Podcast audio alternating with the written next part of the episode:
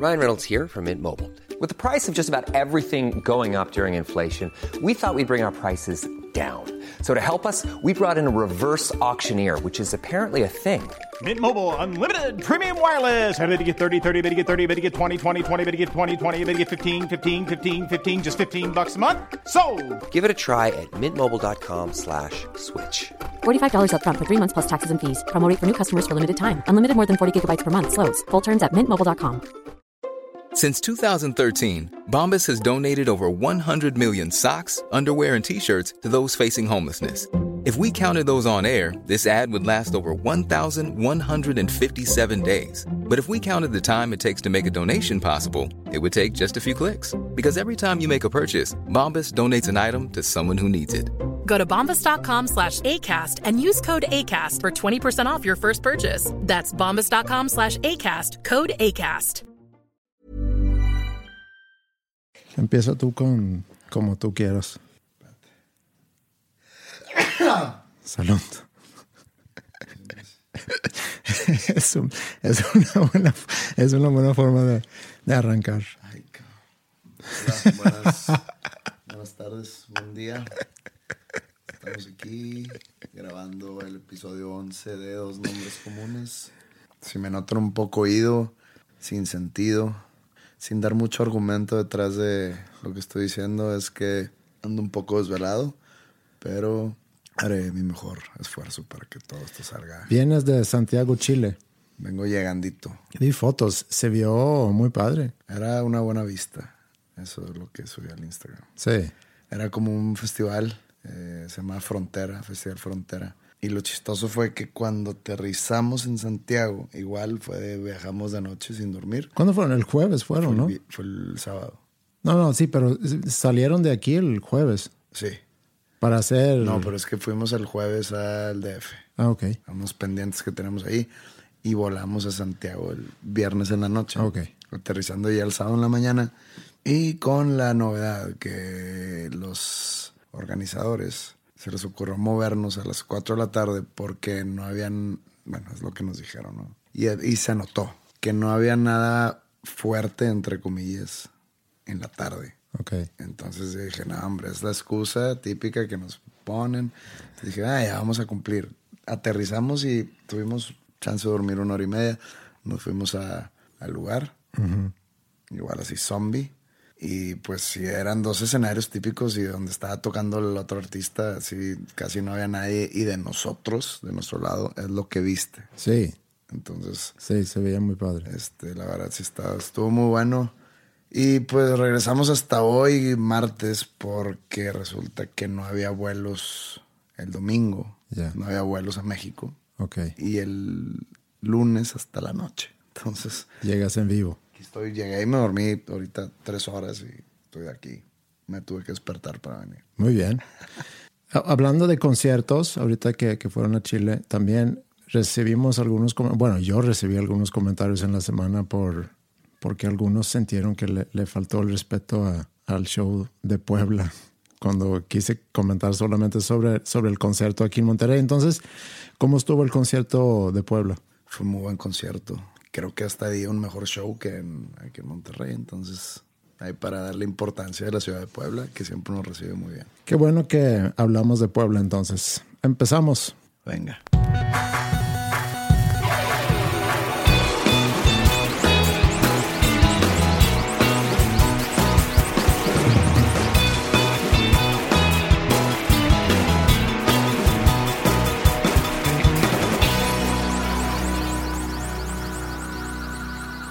De tu viaje a Chile, ¿cómo, cómo estuvo tu semana? Pues corta, porque como te digo, regresamos de Puebla. Estuve tres días aquí en la ciudad y me tuve que ir el jueves. No hubo mucha, mucho movimiento. Bueno, yo he tenido una semana, no voy a decir intensa, porque no ha sido muy, muy intensa, pero nos mudamos de casa, estamos haciendo cambios en la casa. Ahorita vivo con mi esposa, con mis dos hijas y mi suegra, en la casa de mi suegra, lo cual no, no es ningún problema porque digo, quiero mucho a mi suegra, ella me quiere mucho a mí. Es más, yo creo que casi que me quiere más a mí que, a mi esposa. Estoy muy a gusto en, su casa, pero siempre es el lío de, de salirte de tu casa tuvimos que hacer algunos cambios ahí. Empezaron el lunes y para el martes prácticamente que, que parecía que había explotado una bomba en la casa. Entonces ahorita voy todos los días a ver cómo van avanzando. Pero bueno, eso, eso ha sido mi semana eh, de instalarme en casa de mi suegra y, y ver mi casa Siendo destrozada. se- siendo destrozada, pero creo que va a quedar muy bien cuando termine. Y este fin de semana, después de habernos aguantado la noticia, también dimos a conocer a mis hijas que van a tener Un hermano. un hermano o una hermana. Felicidades. Muchas gracias. Y pues ya lo dimos a conocer también a- al resto de la familia. Entonces, ¿Y te acabas de enterar tú también? No, nosotros nos enteramos hace un mes, más o menos. Entonces, por tercera vez voy a ser papá. Pues, los, Come- es- los escuchas y yo estamos muy decepcionados que no nos hayas compartido la noticia. Me acuerdo que platicamos hace unos episodios sobre lo de ser un papá viejo. Bueno, tú inclusive lo comentaste, yo creo que en el segundo episodio. Yo espero que el hecho que yo a mis 40 y, porque voy a cumplir, ¿qué? 43, que en mis 43 años voy a ser papá por tercera vez, a ti te da algo de, de cancha todavía para... No, porque no. pues, o sea, si yo llego a los 43 a ser papá por primera vez, no tendría el apoyo de una hija de casi 15 años, ni otra de casi 10 años que pues ya las vi crecer y ya todo y me van a ayudar ahí con el niño. Pues tú ya a tus 43 ya te duele la ciática y la espalda. Eso sí, no, eso sí. yo- y, y les dio mucho gusto a mis hijas porque es algo que han querido por, por mucho tiempo, que, que nos han dicho desde hace, desde hace tiempo, que les gustaría mucho tener, sea un, bueno, ellos quieren, ellas quieren una- un hermanito. A mí realmente me, me da igual. Si es un, un niño, yo creo que se va a llamar Slatan. Y, y si, es, si es una niña, yo creo que Slatan también. Eso ha sido mi semana. pues estuvo un poco más movida que la mía. Bueno, algo que sí pasó en la semana, no es como un suceso, no es algo que tome mucha importancia en mis actividades diarias, pero empecé a leer un libro, una novela. Sí. Que es muy raro que, que yo lea novelas o ficción de alguien que no sea Stephen King. Pero empecé a leer un libro titulado Little Star de un autor sueco. Y el autor se llama ¿Te he inspirado en algo entonces? Ya pronto vas a estar escuchando Ace of Base y Europe otra vez. Ace of Base, era muy bueno. John Ajvide Lindqvist. Por favor, traduce. John Ajvide Lindqvist. Lindqvist es un apellido bastante común. Casi todos los apellidos suecos, salvo los que son son, que, que termina con son, que es hijo. Eh, Svensson, por ejemplo, hijo de Sven. Eriksson, hijo de Eric. Berg, verga de Ost. Así. Casi todos los demás apellidos tienen que ver con la naturaleza. Lindqvist, por ejemplo, en este caso, Lind es un tipo de árbol, Quist es una rama. Entonces, rama de ese árbol. Mi apellido, que es Östberg, Öst es este y Berg, que es montaña, entonces montaña de este. Es Betty. Östberg, O sea, la G es Betty. Berg, sí, Bergi. Berg. Pero bueno, estás leyendo un libro de un sueco. Empecé a leer el libro del sueco. Es el mismo autor que escribió el libro que hicieron película. Tuvo un éxito reconocible que se llama el, el libro Let the Right One In, que es de vampiros. Digo, no lo leí por lo mismo que el- toda la cuestión vampirística a mí murió como en el año 2008, gracias a Twilight. Ajá, Estaba en una librería de, li- de libros usados en San Antonio ok. y en la sección de horror, pues ahí me topé con este hace tiempo, creo que fue en el verano, y lo compré. Y dije, pues a ver cuándo me lo echo, está un poco grueso. Pues dije, viaje largo a Chile, pues venga. Y está bueno, te, te lo quería mencionar porque mencionan mucho ciudades suecas aparte de Estocolmo Sí, que pues en mi vida había escuchado. Claro. No te los puedo decir porque sí son un poco complicados los nombres. Se trata mucho de cantantes y de, de artistas musicales niños. ok.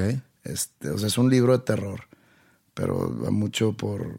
Se enfoca mucho en los niños que cantan. Y Así mencionan por- artistas... eh, Mencionan, bueno, según yo son artistas reales los que referencian en el libro, porque también hablan de ABBA. Ajá. De los pocos que, que Reconociste. reconocidos ABBA. Ok. Y me llamó mucho la atención porque pues te platican mucho del estilo de vida ya, como que son pueblos, no es en Estocolmo en sí. Yo tenía pensado comentarte un poco sobre tradiciones típicas de Suecia que seguramente no, no ves en, en- en algún otro país. Digo, para quien nos escucha, a lo mejor tiene cierta curiosidad de conocer un poquito más sobre, sobre Suecia y sobre las diferencias y los choques culturales que, digo, lo hemos comentado ya varias veces, pero es muy difícil, siendo un podcast con un mexicano y un sueco, de no regresar a ese tema y tocar eh, esas diferencias que, que obviamente existen entre los países. Y ahorita que comentas sobre el libro que estás leyendo, las tradiciones que te voy a comentar están ligados a alguna, alguna época feriada. El primero es eh, Pascua. Pascua es mucho más grande y Semana Santa es mucho más grande aquí en México que en Suecia, obviamente por, pues, por, por el aspecto religioso. Digo, también se celebra en, en Suecia, seguramente una Pascua Pero más se celebra más como un- una semana libre de trabajo o como, o celebran lo que hay detrás. No, se, es más como una vacación, es un poco como Navidad, como comentamos hace, hace unos episodios, que Navidad ya es para nosotros, bueno, para ti, para mí es, es algo que a lo mejor no tiene tanto que ver con el aspecto religioso, sino una época donde Tradición familiar. tradición familiar. El jueves, que no, me- no, no sé cómo traducirlo a, a español, cómo, cómo le llamamos al jueves. El viernes es el viernes largo, creo que tiene que ver con la crucificación. Y luego sábado, que es eh, Pascua o Easter Eve y Easter Day. Lo que sí es en Suecia, que pasa en, en Pascua, igual en Navidad, es que tenemos otro día feriado que es el día después De del... resurrección. Haz de cuenta que el lunes también es feriado. La cruda de resurrección. Ujú. Así se llama tal cual. Pero a lo que voy, que pasa en, en esa celebración de Pascua es el jueves. Y esa tradición viene, no sé, de 1600 por ahí, cuando el tema de las brujas era fuerte en Europa y en Suecia. Ese día los niños se visten de brujas, o sea, se dice que ese día las brujas viajaron a un lugar que se llama Blåkulla, que es Blue Hills, eh, traducido a español Colinas azules. colinas azules. Los niños se visten de brujas y se van de casa en casa, un poco como Halloween, de hecho.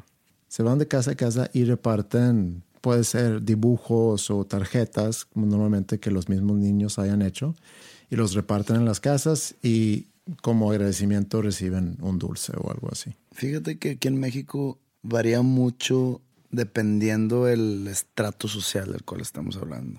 Las tradiciones, digo yo. Sobre todo las religiosas. La clase baja son mucho, por ejemplo, el Día de Muertos, de ir a visitar el panteón, de hacer altares este, con las calaveritas y con el agua que te platiqué y con este, el pan de muerto y, y pues ir al panteón a visitar a esos muertos, ¿no? Pero es ni- más por niveles socioeconómicos o dependiendo en qué parte del país vives. creo que tiene más, todavía más peso el- el- la diferencia socioeconómica. Ok. Y por ejemplo, la clase media creo que es una mezcla de las dos, porque la clase alta no lo veo haciendo eso. Y igual en cuestiones de peregrinación, por ejemplo, el 12 de diciembre, que aquí celebran la, a la Virgen de Guadalupe, Sí. su aparición a Juan Diego en el Monte Tepeyac. Según las peregrinaciones con matachines, caminan no sé cuántos kilómetros a las basílicas y pues los de clase alta no, no hacen eso o no me ha tocado ver eso. Te puedo dar más, más ejemplos. Este, por ejemplo, lo que hacen en el DF en, en la misma época que todas las de Pascua o de Semana Santa, que hacen toda la reactúan toda la, la crucifixión o, Sí. o donde va caminando hacia el, hacia el Monte Calvario con la cruz en la espalda Jesucristo, ¿no? Entonces, y le ponen el Jesucristo de Iztapalapa, y ya, ya tienen hasta los, los mismos actores, entre comillas, y va mucha gente a ver, pero mucha gente humilde, pues. A mí me tocó eso una vez aquí con mi mamá. Mi mamá es católica, ella nació en Polonia, llegó a Suecia, tenía pocos meses. ¿Cómo se pide? Se apellida Ronti, Ronti. Ronti. Y algún día te, te voy a contar la historia de ella y de su familia, porque sí está, está interesante. Pero, bueno, ella nació en Polonia, eh, católica. Ella visita aquí, me acuerdo, una Pascua, creo que es la única Pascua que ha venido a visitar. Y nos tocó una vez una de esas actuaciones cuando vienen caminando con, con Jesús, con la cruz y, todo eso, ¿no? Que hacen. Y me acuerdo que mi mamá se enojó. Y, y eso es un bu buen ejemplo de cómo funcionan las tradiciones y las creencias. Porque entonces ella me dijo, es que así no es. Y yo le dije, ¿cómo que así no es? Así es para ellos. Así no es para ti, pero para, y ni para mí, ni como, como es para ti, ni es para mí. Pero decir que no es así, no lo puedes decir, pues. Más bien, vamos a ver lo que hacen, digo, para que veas, es, es parte de, de, la cultura es que aquí. Es como una adaptación, no tiene que ser exactamente como fue. Ella se no se refería ah, te entendí, te entendí. Ella diciendo por qué hacen eso, no entendía por qué lo estaban haciendo. Otra tradición que tenemos en Suecia, que es ya verano. Esto es alrededor del 20 de junio, que es Midsummer. Que tiene que ver algo con religión, porque sé que tiene que ver con el, el um, Juan, el Juan Baptista. Juan Bautista. Juan, San Juan Bautista. Sé que se celebraba mucho ese día en, en, la tradición religiosa, entonces puede tener algo que ver. Lo dejo así a, a, que, a que lo puedan googlear. Google es el, el mejor amigo de, de, de todos cuando quieren información. Sí, bueno, pues yo creo que... O yo, del curioso. Yo del curioso. Yo quiero dejarlo como el curioso. De hecho, es algo que, le, que ahorita cuando ayudo a mis hijas a hacer tarea, sobre todo la grande, que le toca un poquito más de cosas complejas por estar en séptimo, y me pregunta cualquier cosa, le digo, Google. Si no lo encuentras en Google, yo te ayudo, pero búscalo en Google. No, es mejor. Si Google no lo sabe, ¿por qué piensas que lo vas a saber yo? Sí, pues sí, también. es otra. Pero a lo mejor, si, si en Google no está, vemos cómo encontrarlo. O a lo mejor podemos decidir si realmente vale la pena saberlo o no. A lo mejor sí voy a dejar algunos datos fuera de esta historia, pero la historia en sí que te quiero contar es lo que, lo que se hace en esta fecha. Se levanta una cruz muy, muy grande, que no es una cruz en sí, sino más como un símbolo fálico, para mi gusto, que luego podemos subir una foto en Facebook para que, para que vean cómo se ve. Eh, ese es muy de Suecia. Y se viste todo eso de flores y se baila alrededor de esto.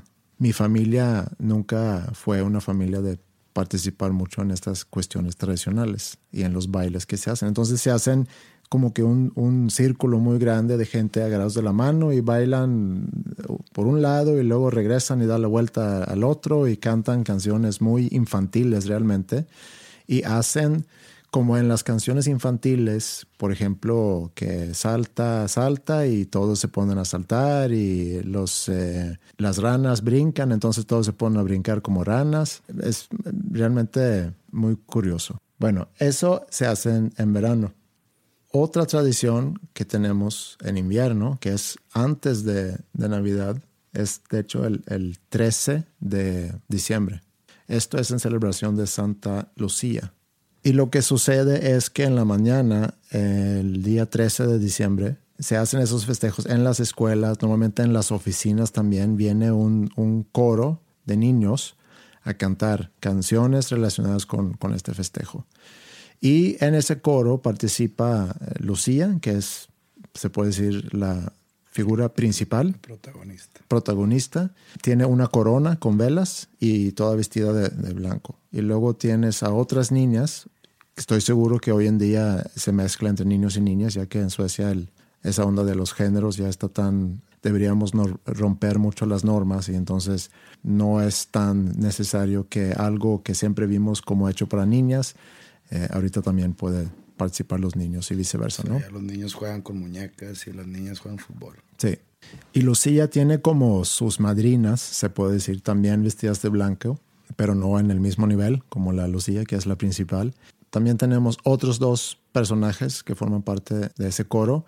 Uno es como Santa Clauses o los ayudantes de Santa Claus y unas figuras vestidas como gingerbread, no sé cómo se llama Moni. Los monitos de galletas. Monitos de galleta. Entonces tienes a la Santa Lucía, tienes a sus madrinas, tienes a los ayudantes de Santa y tienes al, a los monitos de galleta, que yo no sé cómo entraron los monitos de galleta en esa, en esa combinación ahí, Pero bueno. Traen un trip muy surreal ahí en Suecia. Sí, es. Ahorita que te lo estoy platicando, sí está, está curioso. Está LSD y ácidos y demás. Sí. Y ellos entran y cantan. Y, y ya. Eh, también normalmente el 12, o sea, una noche anterior, es muy común que haya mucha borrachera entre, entre gente joven. De hecho, muchos jóvenes tienen su primera borrachera esa noche, el 12 de diciembre. Bueno, acá te vienes y cualquier viernes o sábado es un día importante para los jóvenes en cuestión de borrachera. No necesita ninguna Santa Lucía ni ningún hombre es galleta.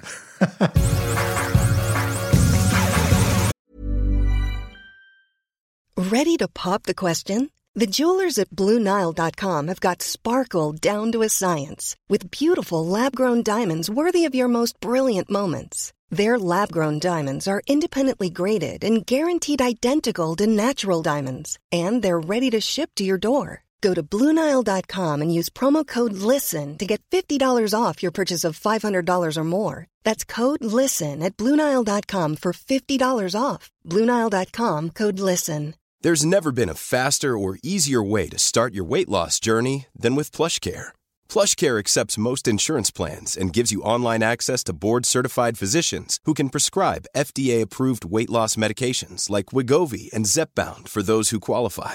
Take charge of your health and speak with a board-certified physician about a weight loss plan that's right for you. Get started today at plushcare.com slash weight loss. That's plushcare.com slash weight loss. plushcare.com slash weight loss.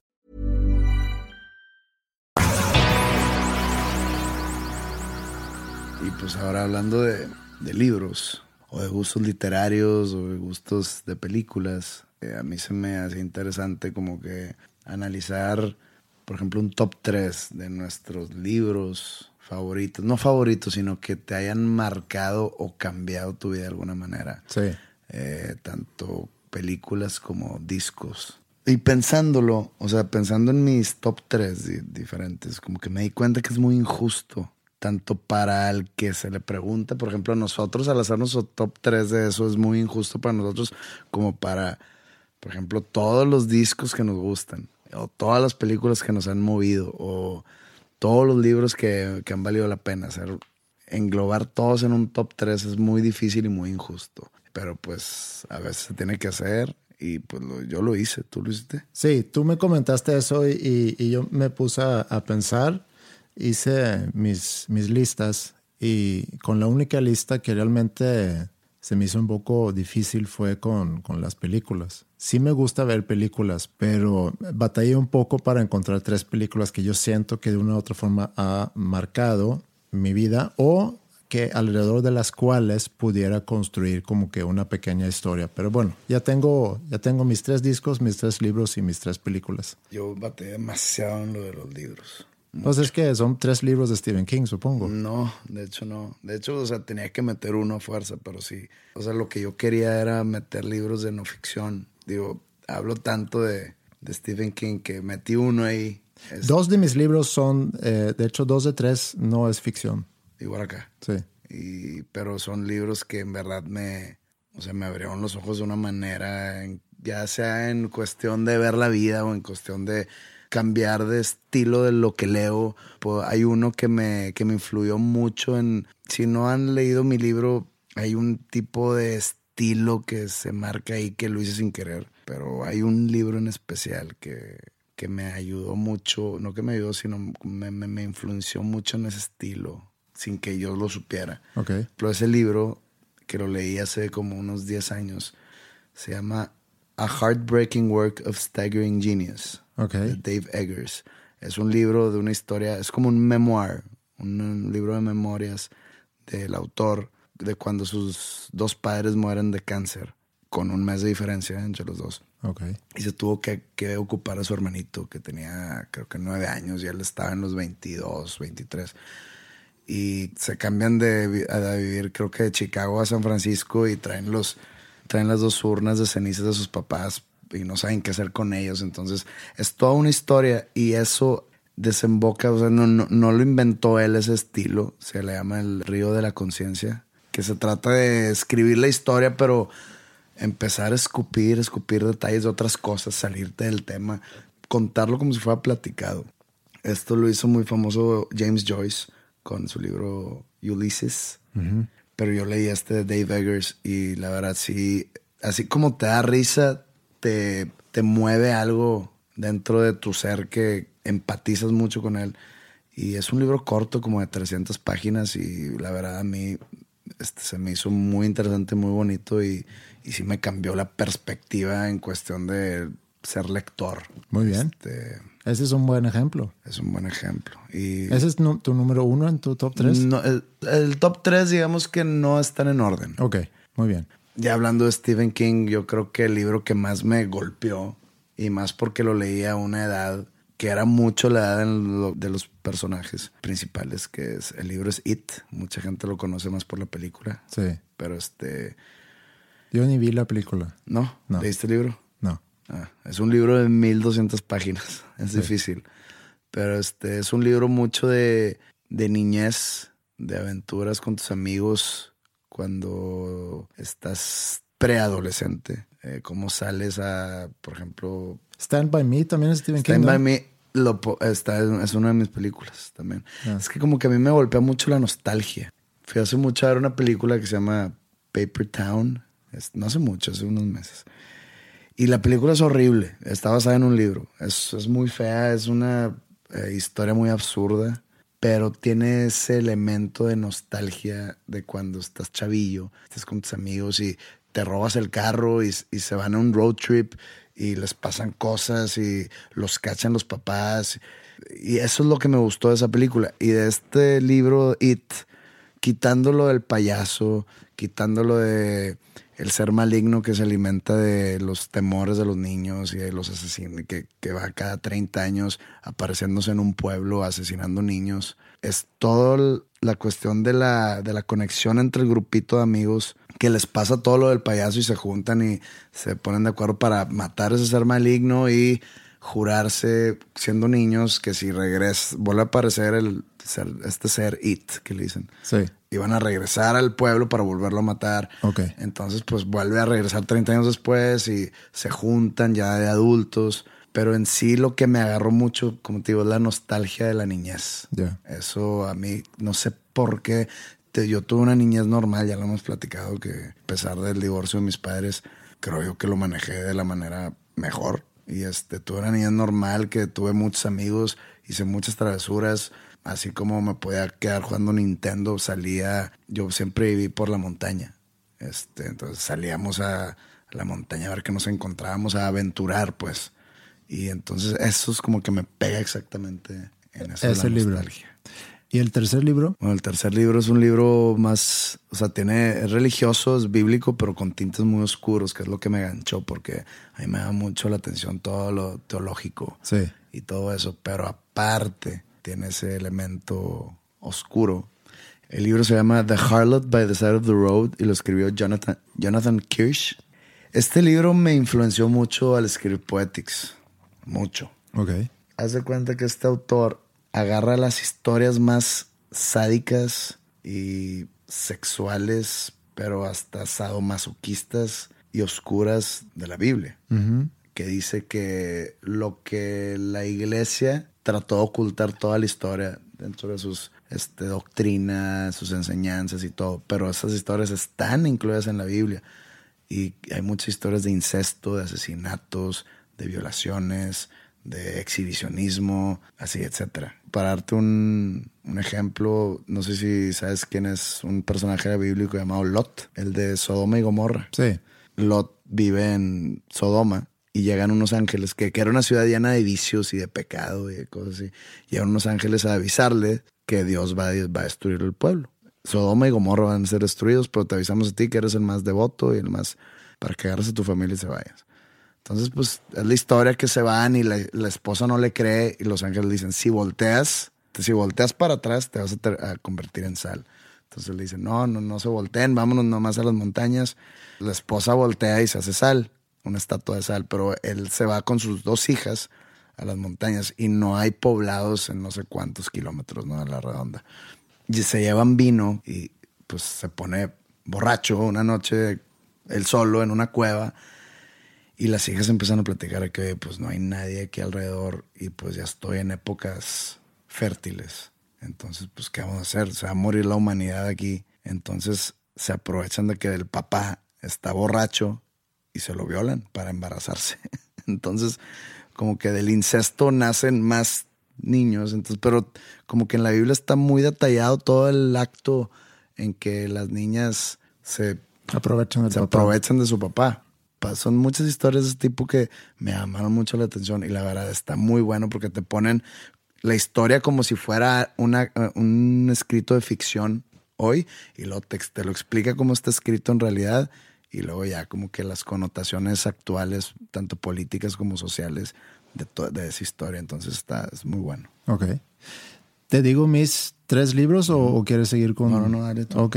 Mis tres libros, que como dijiste tú, no necesariamente son los mejores tres libros que he leído, pero son tres libros que me han marcado de una u otra forma la vida. El primer libro que leí cuando tenía unos 16 años es un libro que se llama en sueco Undskan, en español sería Lo Malo o El Malo, The Evil, creo que se llama, que es una de un autor que se llama Young Yu. De él he leído muchos, muchos libros.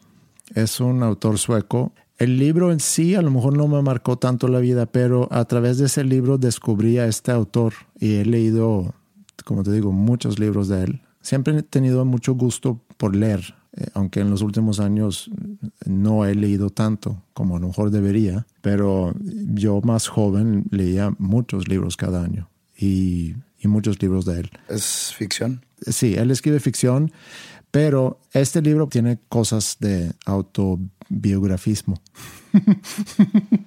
Como un memoir también. Sí, autobiografismo. Nos gusta inventar palabras.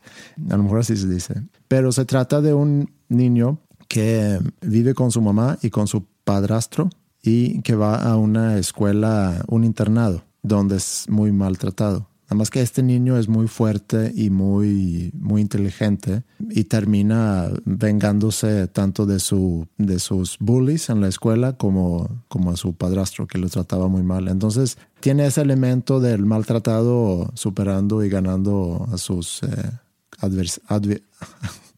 a sus bullies. A sus bullies, a sus adversarios. Adversarios. Adversarios. Adversarios. Adversarios. Bueno, el libro es muy bueno y creo que es de pocos libros que he leído más de una vez.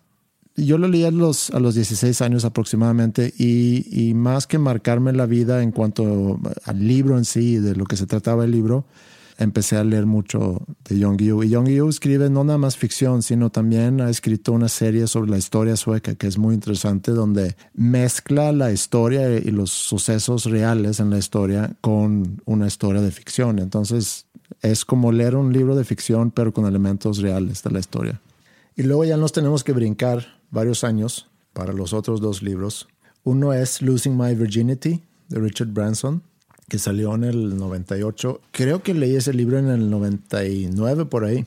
Ese libro me llamó mucho la atención porque como te he dicho yo tenía pues ese sueño de la música y él empieza haciendo una revista para su universidad y luego empieza a vender eh, discos por catálogo y luego abre una tienda y pues va creciendo, creciendo, creciendo, eh, forma Virgin Records y los Virgin Megastores y luego Virgin Coke, Virgin Bride. Eh, ha iniciado... hizo, un imperio. Hizo un imperio. Tiene alrededor de 300 empresas que forman parte de Virgin Group. Para tener 300 empresas, imagínate los negocios que, que ha arrancado y que no han funcionado lo que tú comentaste también la vez pasada, de todas las cosas que has tratado de hacer y que no han pegado y te quedas con unas cuantas que sí funcionan. Entonces, eso me llamó mucho la atención y obviamente todo el aspecto, la música, porque él crea toda su base de capital o de lana para poder realmente hacer crecer su negocio. Es el disco de Tubular Bells de Mike Oldfield, que es creo que el primer artista que él firma para su disquera de Virgin. Y Mike Oldfield le dice, bueno, yo tengo una pieza instrumental que quiero grabar. Y sacan Tubular Bells, es un gran éxito, pero aún más cuando sincronizan la canción en El Exorcista. Exorcist, Que la puedes encontrar esa canción en. En el playlist En de, el playlist de claro, Dos de Nombres Comunes. dos nombres comunes, eh, tanto en Deezer como en Spotify. Bueno, entonces ahí hace mucha lana para empezar a, a hacer crecer su negocio. Y me gustó mucho su, su forma de, ver el negocio y hablar sobre la importancia de que te diviertas haciendo tus negocios y que hagas lo que realmente te gusta. Yo leí ese libro, Alejandro, mi socio, también leyó ese libro, nos conocimos. Yo no sé si nos habíamos conocido o si cada quien por su lado había leído el libro o si yo lo leí y lo, se lo recomendé o, la- o viceversa, no me acuerdo. Pero nos hemos regresado muchas veces a ese libro cuando hablamos sobre lo que queremos hacer en el, en el mundo de los negocios. Eh, y ha sido como que una gran inspiración para nosotros. El tercer libro que voy a mencionar es más o menos de lo mismo que nos ha inspirado mucho. Se llama Funky Business. Ese libro salió en el 2000. También lo leímos los dos.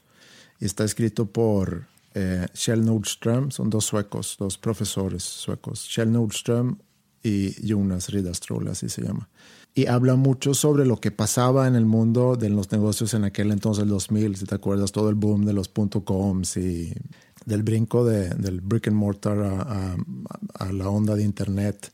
Y también nos llamó muchísimo la atención ese libro y también junto con el libro de Richard Branson yo creo que nos ha de alguna forma guiado mucho en nuestra forma de trabajar, nuestra forma de, de ver una empresa y, y cómo hacer negocios. Entonces esos son tres libros que yo diría que, que han tenido mucho, mucha importancia para mí, pero he leído muchos, muchos libros y es difícil escoger nada más tres, pero, pero como tú dijiste, tres libros que de alguna forma han impactado. Han impactado. Sí. Y sobre todo esos últimos, últimos dos que menciono. Yo también he leído muchos, muchos que, que me han gustado mucho, pero pues es difícil.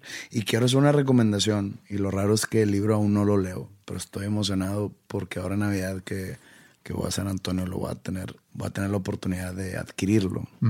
Se llama The Man in the High Castle.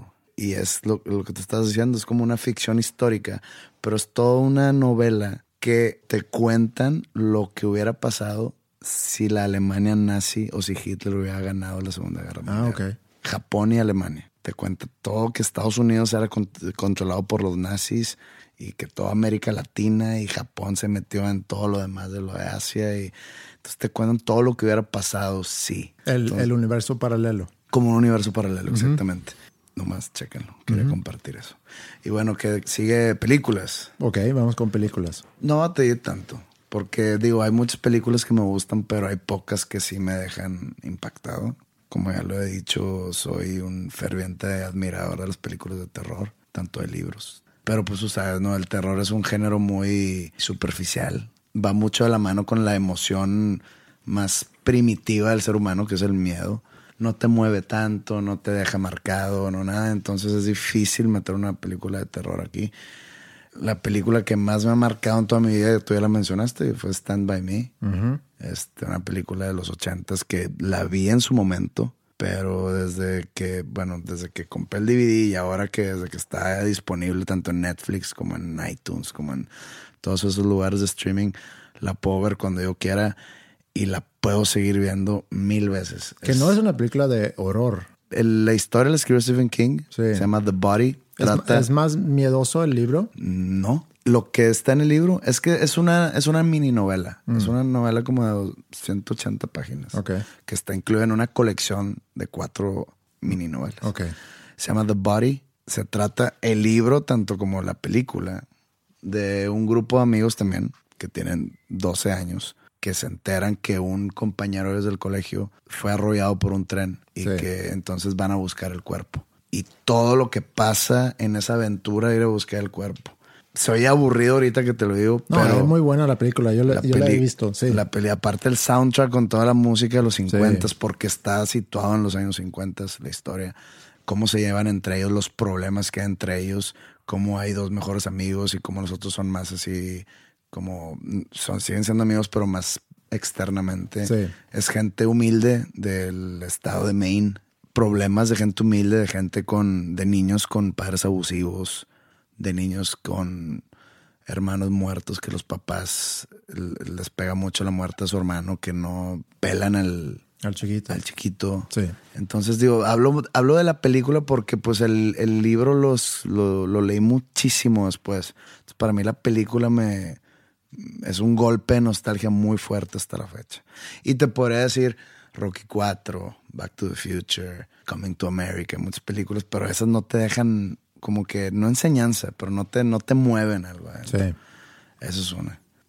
Hay una película muy buena que no tiene nada que ver con emociones ni nada, que se llama Unbreakable. Y es de M. Night Shyamalan. Yo soy muy fan de M. Night Shyamalan. Tuvo unos tropezones bárbaros los últimos 10 años.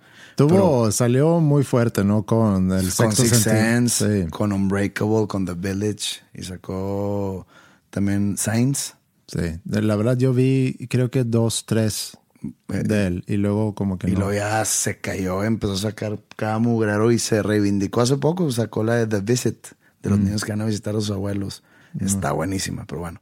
Esta de Unbreakable se trata mucho, toca mucho el tema de superhéroes, pero muy escondido. No soy fan de superhéroes ni nada. Ah, yo vi The Unbreakable, no se me hizo bueno. A mí se me hace increíble la película. Toda la historia, todo cómo se van dando cuenta que sí tienen ciertos superpoderes porque el, villano es el que anda buscando a su contrincante que sería el héroe. De que dice, yo soy un villano, entonces tiene que haber un superhéroe. Entonces empieza a hacer muchos actos de terrorismo para ver quién sobrevive el acto de terrorismo. Decir, él es el superhéroe, él es mi contrincante. Entonces, como que llevan todo lo de los superhéroes a la vida real en una visión super maniática. Obviamente tiene el twist característico de M. Night Shyamalan al final, pero me, me hace una super historia. No me, no me conmovió, no me cambió la vida ni nada, pero es una, es una película muy buena de un gran director que cayó en un bache de una década y que ya perdió mucho mi confianza. Pero... Y la tercera, gracias a esta película, este par de directores son hermanos, los hermanos Cohen. Se puede decir que son mis directores favoritos, yo creo que junto con David Lynch y Alfred Hitchcock. Ya había visto películas de ellos antes como The Big Lebowski, Fargo, pero esta película es increíblemente extraordinaria en cuestión de diálogos, en cuestión de historia, en cuestión de eh, cinematografía y todo eso. Se llama Oh Brother, Where Art Thou? Este, con George Clooney, ¿no? Con George Clooney. Está basada en la Odisea de Homero, pero puesta en, en los años 20 en Estados Unidos, en la época de la Gran Depresión económica. Es una película increíble. En todos los, o sea, hay drama, es comedia, está es muy buena y gracias a esa película empecé a ver todas las de los Coen Brothers que salen y ya aprecio mucho el trabajo de ellos dos y, y me da gusto siempre que les va muy bien. De hecho, va a salir una nueva de ellos que se llama Hail Caesar. Y pues esas son mis tres películas. Yo batallé un poco para encontrar tres películas. Y aquí, en lugar de decir que son tres películas que me han impactado, creo que más bien puede a lo mejor haber como que una pequeña historia alrededor de las tres películas. La primera es la primera película que fui a ver al cine, que yo me acuerdo haber ido. A lo mejor había ido antes, pero la primera que yo me acuerdo haber ido a ver al cine fue E.T en el 82. Puede ser que lo haya visto al principio del 83. Llegó a Suecia a finales del 82. La película sale en 82. Sabes que nunca la he visto completa. ¿No? Steven Spielberg, ¿no? Steven Spielberg, sí. Fue una película increíble para mí. Yo tenía nueve años y saliendo de ahí, pues quería que me compraran un, un BMX, como las, como las bicis que, que, usan. Me compraron el mono, el mono de E.T. Yo lo tenía en, como era mi teddy bear en, mi cama, tenía un mono de, de, E.T., me acuerdo. Tenía como una lamparita roja o algo así en el, en el pecho. Entonces, esa es mi primera película. Y si nos brincamos muchos años hacia adelante, una de las de los primeros sustos que tuvo mi hija menor fue cuando vio a E.T. Estábamos en, en, casa de mi suegra y de repente se meten todos los primos en, en la camioneta de, de, uno de mis cuñados tienen ahí como para ver películas dentro de la camioneta. Y pusieron E.T. Y mi hija tenía en aquel entonces a lo mejor cinco años. Y sí tiene suspenso la película, no es de miedo, pero sí tiene momentos de suspenso cuando E.T. llega por primera vez a la casa y oyen los ruidos ahí afuera de la casa. Y cuando ya sale el, el monito, ¿no? De E.T. Y a mi hija le dio un miedo tremendo y no podía dormir por, por dos semanas. Por monitos está todo así, todo muñequito. Sí, yo sé, es, es, muy, muy lindo. Ella decía que era un perro, que había visto una película de un perro que era muy extraño. Entonces, a lo mejor por, por pensar que era un perro y como no se veía como un perro, no sé si eso tuvo ese elemento de miedo. Tenía esa onda por varios meses, que íbamos, por ejemplo, todavía hace cuatro o cinco años íbamos de repente a rentar películas. Ya no, ya no existe tanto lugares donde, donde ir a rentar películas, pero... Y siempre me decía, vamos a ir a rentar E.T., como que lo quería ver, y siempre llegábamos al Blockbuster o cuál era la tienda, y me decía, bueno, vamos a rentar E.T., y y yo, ok, vamos a rentarla. Y siempre me decían, no, no, no, siempre no, siempre no. Le daba mucho miedo. Tenía ese miedo todavía. Eh, bueno, esa es la primera película. La segunda película no es una gran película, pero me acordé de, de esa película, o es un documental realmente. Yo tenía 17 años y tenía yo ya estaba empezando con ese sueño musical, que regreso mucho a mi sueño musical cuando hablamos tanto de películas como libros como en otros episodios aquí, pero se llama Access All Areas, es un documental sobre la gira de Bon Jovi, que fue 88 a 90 o algo así. New Jersey. Con New Jersey, sí. Discaso. Tanto Slippery When Wet como New Jersey. New Jersey se me hace súper, súper sí. Son muy buenos discos. Era mi primer acceso a ver ese mundo atrás de, del escenario, de ver todo lo que pasa. ¿no? Digo, se llama All Access el documental y es documentando toda esa gira que duró por como dos años. Cuando viajan a Moscú, por ejemplo, por primera vez, como casi como primera banda occidental que va, junto con Ozzy Osbourne, se Con me hace. Motley Crue, ¿no? También. Con Motley Crue, se me hace, y no me acuerdo con qué otra banda van a tocar ahí un festival. Yo lo tenía en VHS. Me lo había prestado un amigo y lo veía, no voy a decir que todos los días, pero bastante. Y era para mí un acceso a todo ese mundo eh, con el cual yo soñaba en aquel entonces. Entonces, esa es mi segunda película. Y la tercera película, pues sí, es una película buena, pero tampoco me impactó en nada. Pero la razón por meter esa película aquí en la lista es porque es la primera película que vi con, con Ingrid en cine. Y la vimos en Alemania en el 95. Salió en el 94, se llama Legends of the Fall. Muy bueno. Con eh, Brad Pitt, con Anthony Hopkins. Anthony Hopkins, Adrian Quinn. Es buena la película y, y me acuerdo que cuando nosotros estábamos en Alemania era un poco difícil encontrar películas que no habían sido dobladas al alemán, pero vivíamos nosotros cerca de un pequeño pueblo donde había una base militar gringa, entonces ahí sí había películas en inglés. Entonces, eh, un día agarramos el tren y fuimos a ese pueblito y vimos esa película, que fue la primera película que vimos en cine juntos. Entonces, por esa razón decidí tener esa película en mi lista. Qué romántico. Sí. Y en discos, siento que le estoy poniendo el cuerno a muchos discos. Hay diferentes etapas en la vida donde te gusta diferente tipo de música. Pero yo creo que aquí el, el, porque a lo mejor puedes mencionar un disco que para nada escucharías ahorita, pero que en su momento significó mucho. No, son discos que aún no escucho. O sea, significaron esos tres que te voy a decir. Yo creo que fueron de los, de los tres discos que más me han influenciado. Ok, Tanto en mi vida como en mi vida musical. ok. Y son discos para mí perfectos. Son viejos, pero hasta la fecha son muy, muy, muy pocos los que le llegan a la estatura. Y te repito, o sea, tengo discos actuales que se me hacen extraordinarios fuera de este mundo igual, perfectos, pero estos tres fueron yo creo que los que más me han marcado. El primero el- es de Weezer, se llama Pinkerton, fue su segundo disco.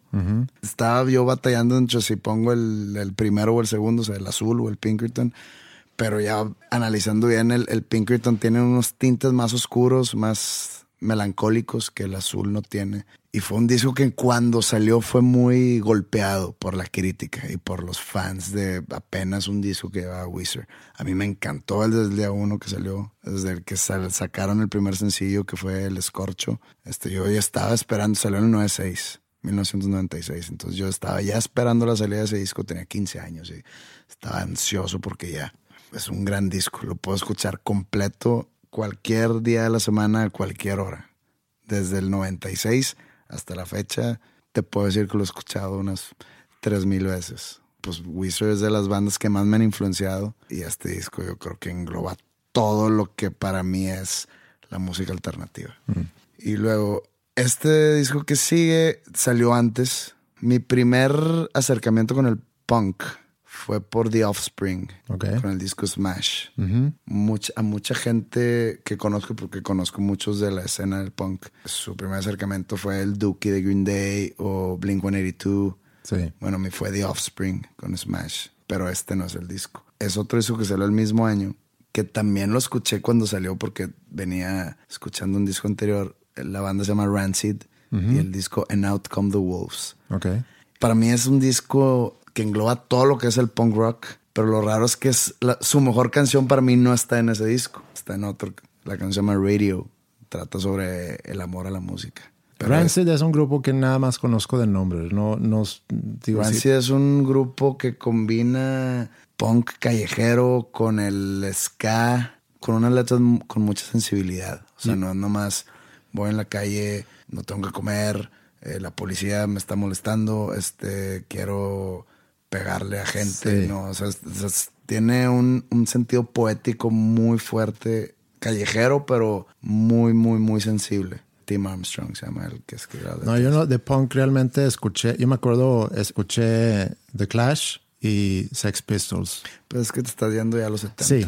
a, las raíces. Sí, 80 esto, esto es noventero. Sí, sí, sí. Y luego ya 10 años después, pero todo eso realmente por mi hermano, porque yo tenía un, un, muy amigo mío cuando tenía unos 10 o 11 años que tenía tres hermanos mayores. Y a través de esos tres hermanos mayores, o sobre todo uno de ellos, conocí mucha música. Entonces yo llevaba esa música a mi casa, pero quien realmente agarró el gusto por comprar discos y así era mi hermano. Y me acuerdo que llevé a la casa de Clash, llevé a la casa Sex Pistols junto con muchas otras cosas, pero él compró esos discos, entonces más bien yo escuchaba a él escuchando eso. Y luego ya cuando sale 10 años después Green Day, que también mi hermano le gustaba mucho, volví a escuchar algo de punk, pero realmente no es algo que yo, que yo he comprado por mí solo. Bueno, eso sí, para mí ese disco también me cambió mucho la perspectiva de, de escuchar música.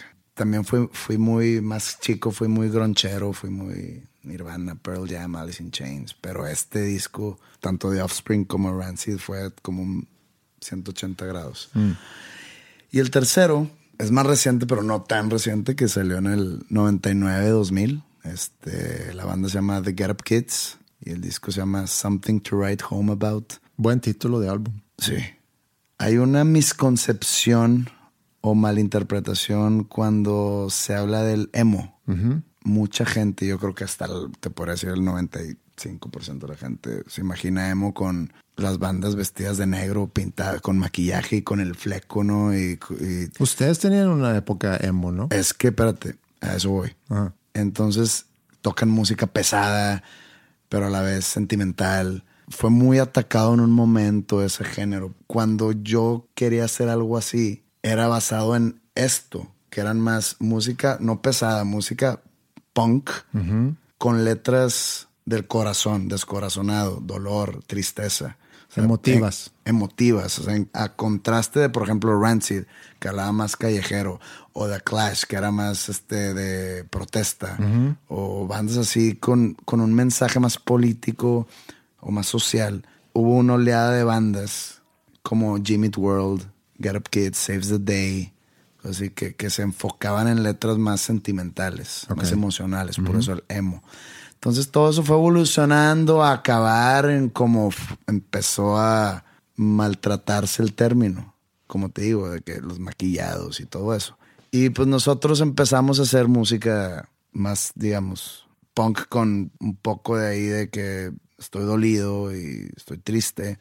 Entonces nos empezaron a tachar malditos emos. Pero lo que cambió fue más la forma de escribir letras que en sí la, la música. Pues fue un poco más oscura mm. cuando cambiamos de La revancha del príncipe Charro, el para con desprecio. Las letras sí eran más emocionales y la música sí se hizo, o sea, igual seguía teniendo esa energía, pero igual se hizo un poquito más dark, decirlo. Pero este, digo... Porque, perdón, porque cuando estábamos en el concierto, fueron en orden cronológico en, su presentación. Y ya cuando llegaban a ese disco, eh, me dice Mario, sí, ahorita viene la época emo. Y, y, le digo, pero pues es que sigue siendo, o sea, sigue habiendo mucha energía en las canciones. Me dice, no, es más, más la forma de las letras. Sí. Sí, pues tenía razón.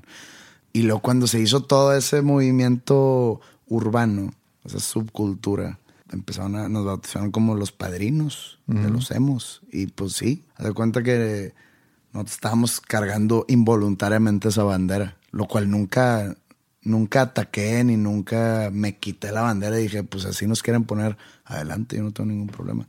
Pero The Get Up Kids eran parte de ese movimiento emo de a principios del milenio, que ese disco, o sea, me abrió toda una gama de nueva música otra vez, en cuestión de música energética, rápida, Sí. con letras mucho más profundas y emotivas. Muy bien. Eso es.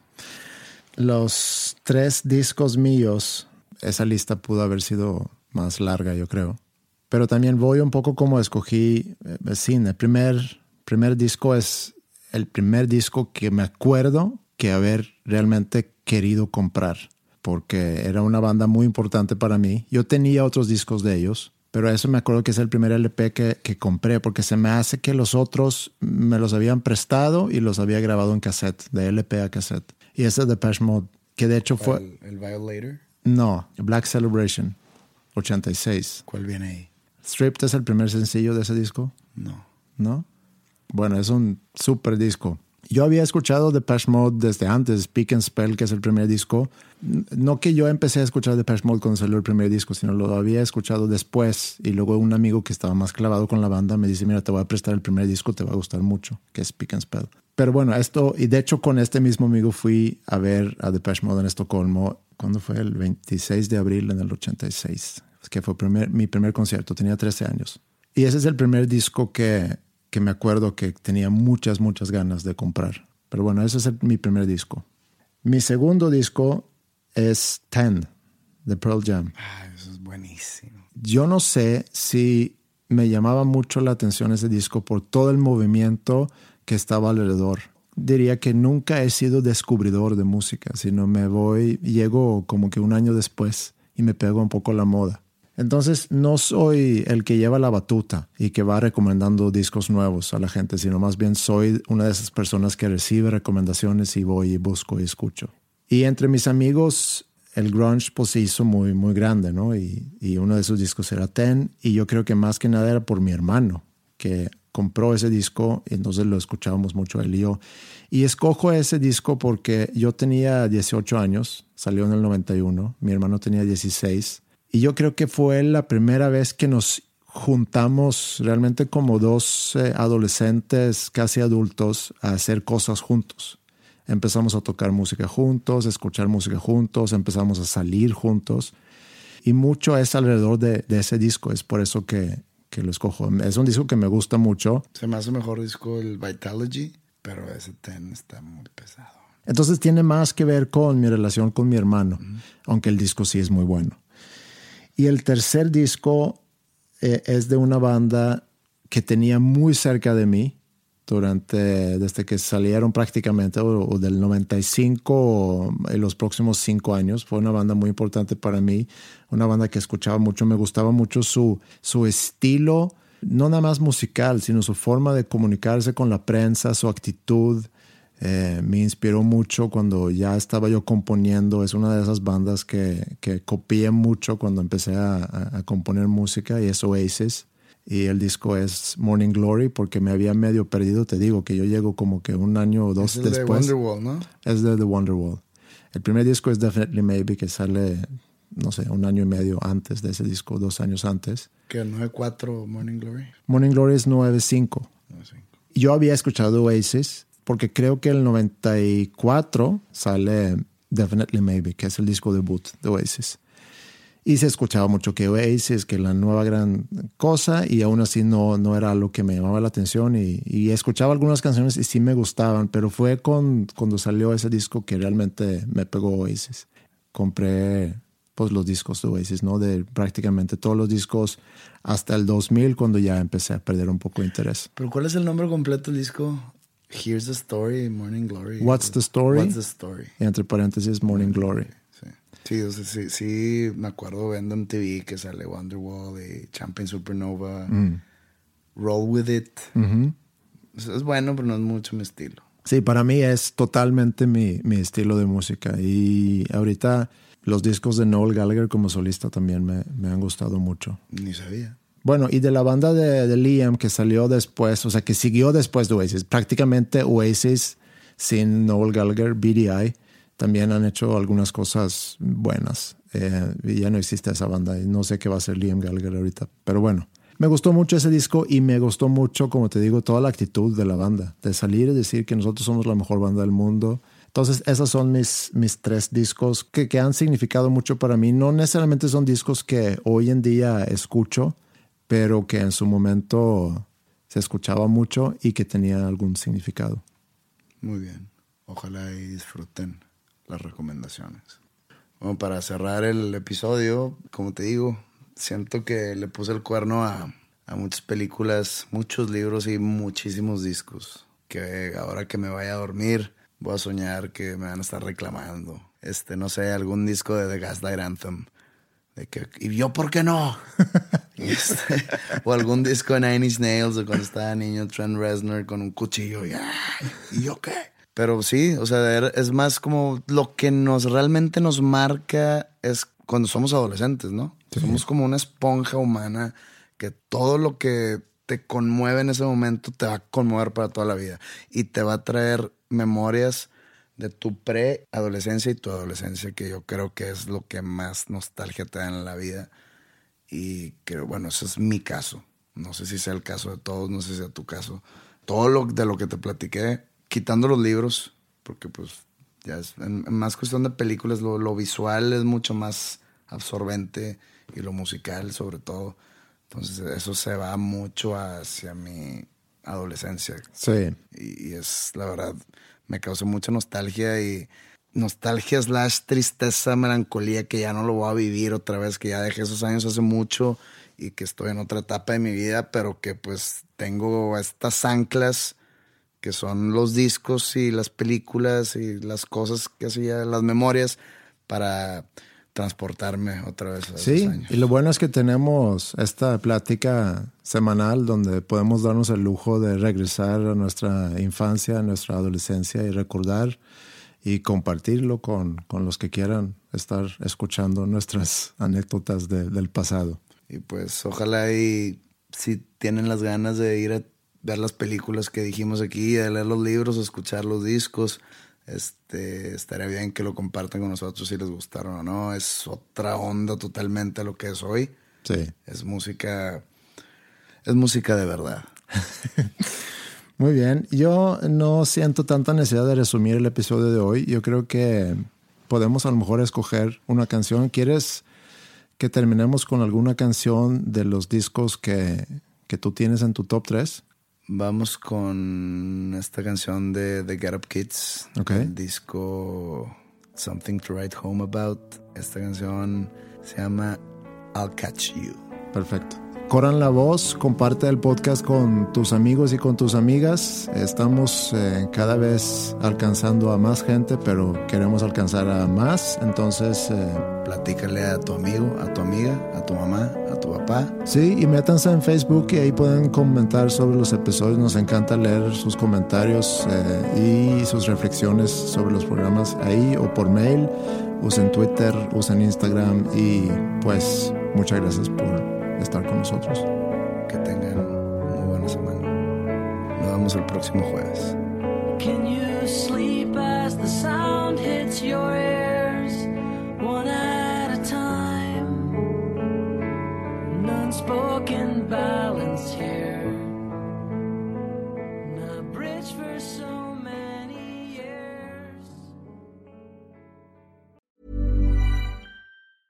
Hey, it's Danny Pellegrino from Everything Iconic. Ready to upgrade your style game without blowing your budget? Check out Quince. They've got all the good stuff shirts and polos, activewear, and fine leather goods, all at 50 to 80% less than other high end brands. And the best part? They're all about safe, ethical, and responsible manufacturing. Get that luxury vibe without the luxury price tag. Hit up quince.com slash upgrade for free shipping and 365 day returns on your next order. That's quince.com slash upgrade. Even when we're on a budget, we still deserve nice things. Quince is a place to scoop up stunning high end goods for 50 to 80% less than similar brands. They have buttery soft cashmere sweaters starting at $50, luxurious Italian leather bags, and so much more. Plus, Quince only works with factories that use safe, ethical, and responsible manufacturing. Get the high-end goods you'll love without the high price tag with Quince. Go to quince.com/style for free shipping and 365-day returns.